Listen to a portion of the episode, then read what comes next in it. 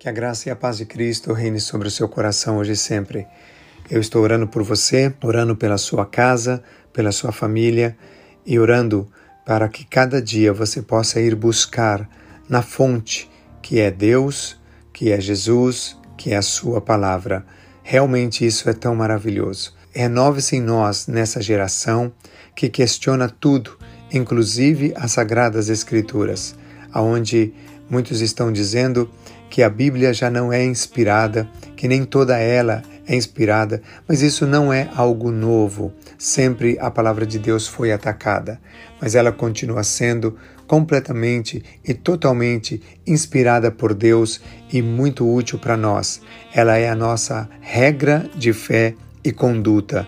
Por isso precisamos, diante de tanto ataques que vêm sobre nós, mídia, pensamentos contemporâneos, tantas ideias que vão surgindo, nós estamos alicerçados na palavra de Deus. Por isso, o estudo diário da Bíblia é fundamental.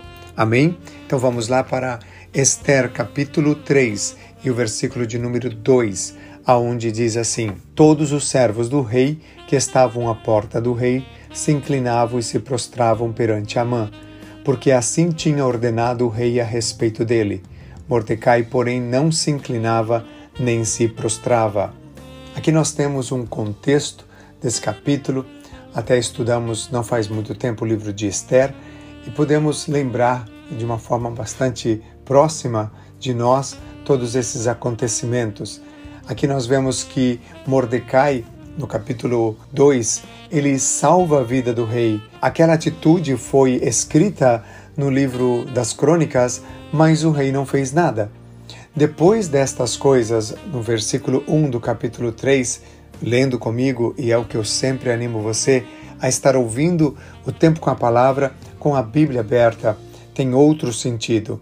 Depois destas coisas, o rei Assuero engrandeceu Amã. Veja bem, não seria para engrandecer a Mordecai? Afinal, foi ele que salvou a vida do rei. Mas nada foi feito para Mordecai e sim para Amã, o Agagita, aquele que era de um povo muito inimigo do povo hebreu. Veja que interessante. Agora que ele é exaltado e colocado em um trono acima de todos os príncipes que estavam com ele, agora todos os servos do rei tinham que se inclinar e tinham que se prostrar. São duas palavras importantes para a gente fazer algumas considerações. O inclinar não é em si um problema, Aqui nós vemos a questão até mesmo de reverência, de respeito e de honra a uma figura de autoridade. Essa palavra inclinar, ela dá essa ideia no original.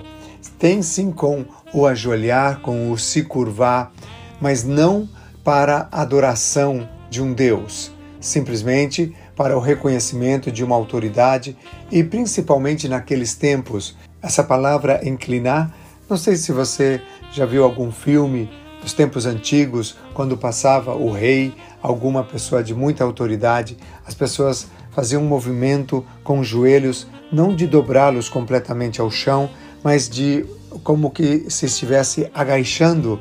Aquela posição, aquela postura expressava a honra que ela dava àquela autoridade.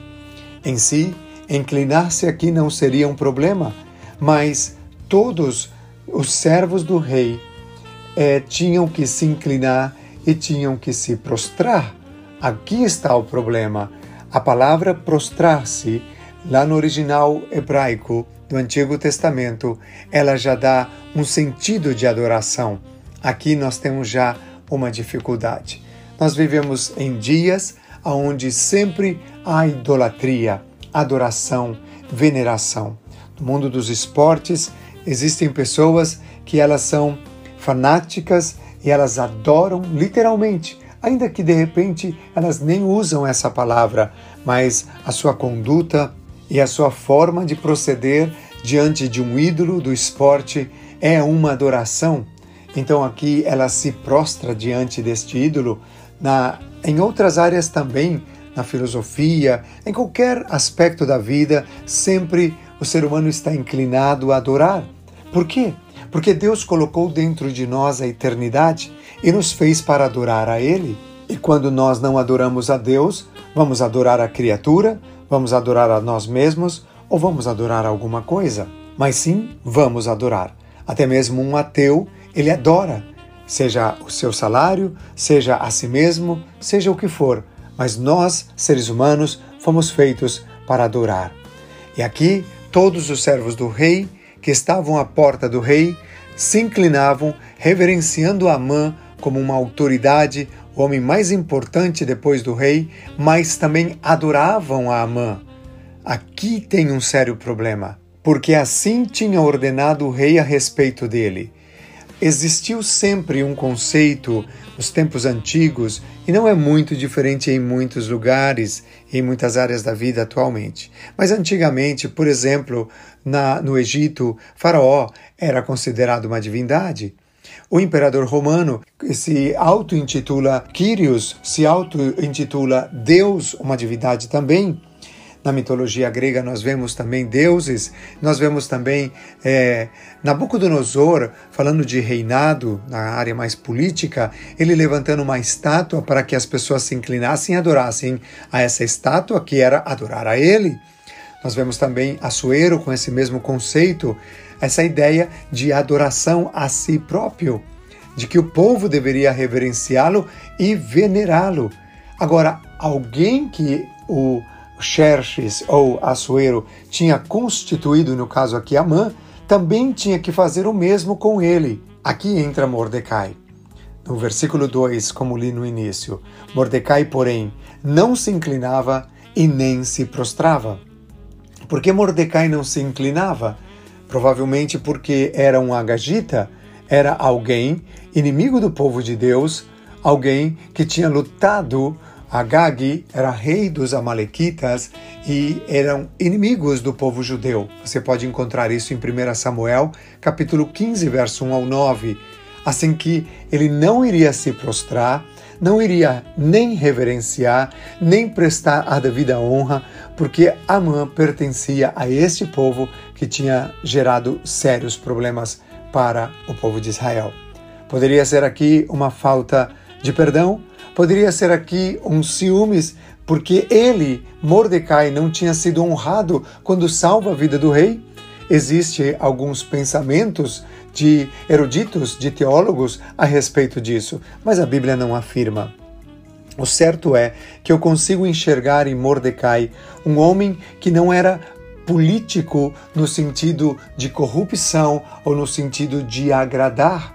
Nós vemos hoje essa questão política, essa questão de agradar para ganhar um posto, para ficar bem, a política da boa vizinhança, a política de ficar em cima do muro, a política de querer estar bem com todo mundo. Em uma situação política, por exemplo, um candidato nas eleições, ele vai para o segundo turno. No primeiro, ele humilha alguns opositores e depois ele no segundo ele se alia aos mesmos que ele condenava. Agora sai abraçado em fotos porque ele precisa dos votos desse candidato que perdeu ou ele precisa desse apoio para ir em frente aos seus planos. Isso é hipocrisia, são puros interesses pessoais. Assim que nós olhamos nesse aspecto, Mordecai não era assim. Eu acredito que, como seguidores de Cristo, nós precisamos ser bem definidos, respeitar a todos, amar a todos, mas sermos definidos. Eu não me inclino diante daquilo que eu não reconheço como autoridade na minha vida.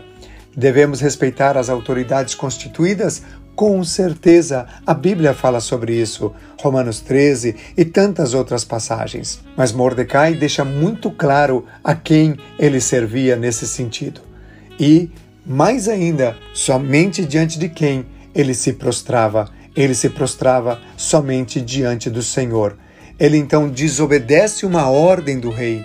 Ele então aqui, ele não se inclina diante de Amã e nem adora a Amã.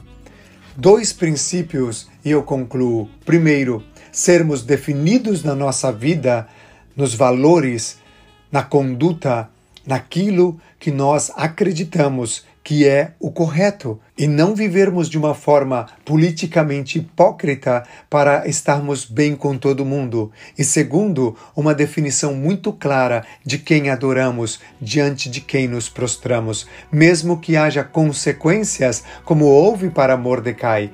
Em base a isso, nasce um grande ódio no coração de Amã que aí vai então nascer toda essa perseguição contra o povo judeu a ponto de decretar morte para todos os hebreus. A nossa postura diante do mundo e diante dos deuses, tanto no mundo social como no mundo espiritual, pode acarretar para nós perseguições. A nossa adoração a Deus, a nossa vida com Deus, ela não nos deixa claro não nos define como vamos terminar nossos dias nessa terra, mas sim ela nos garante como vamos viver na eternidade com Deus.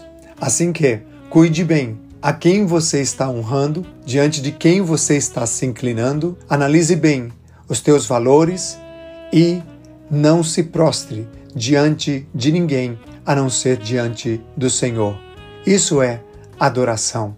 Que Deus te abençoe com este exemplo de Mordecai e até o nosso próximo tempo com a palavra.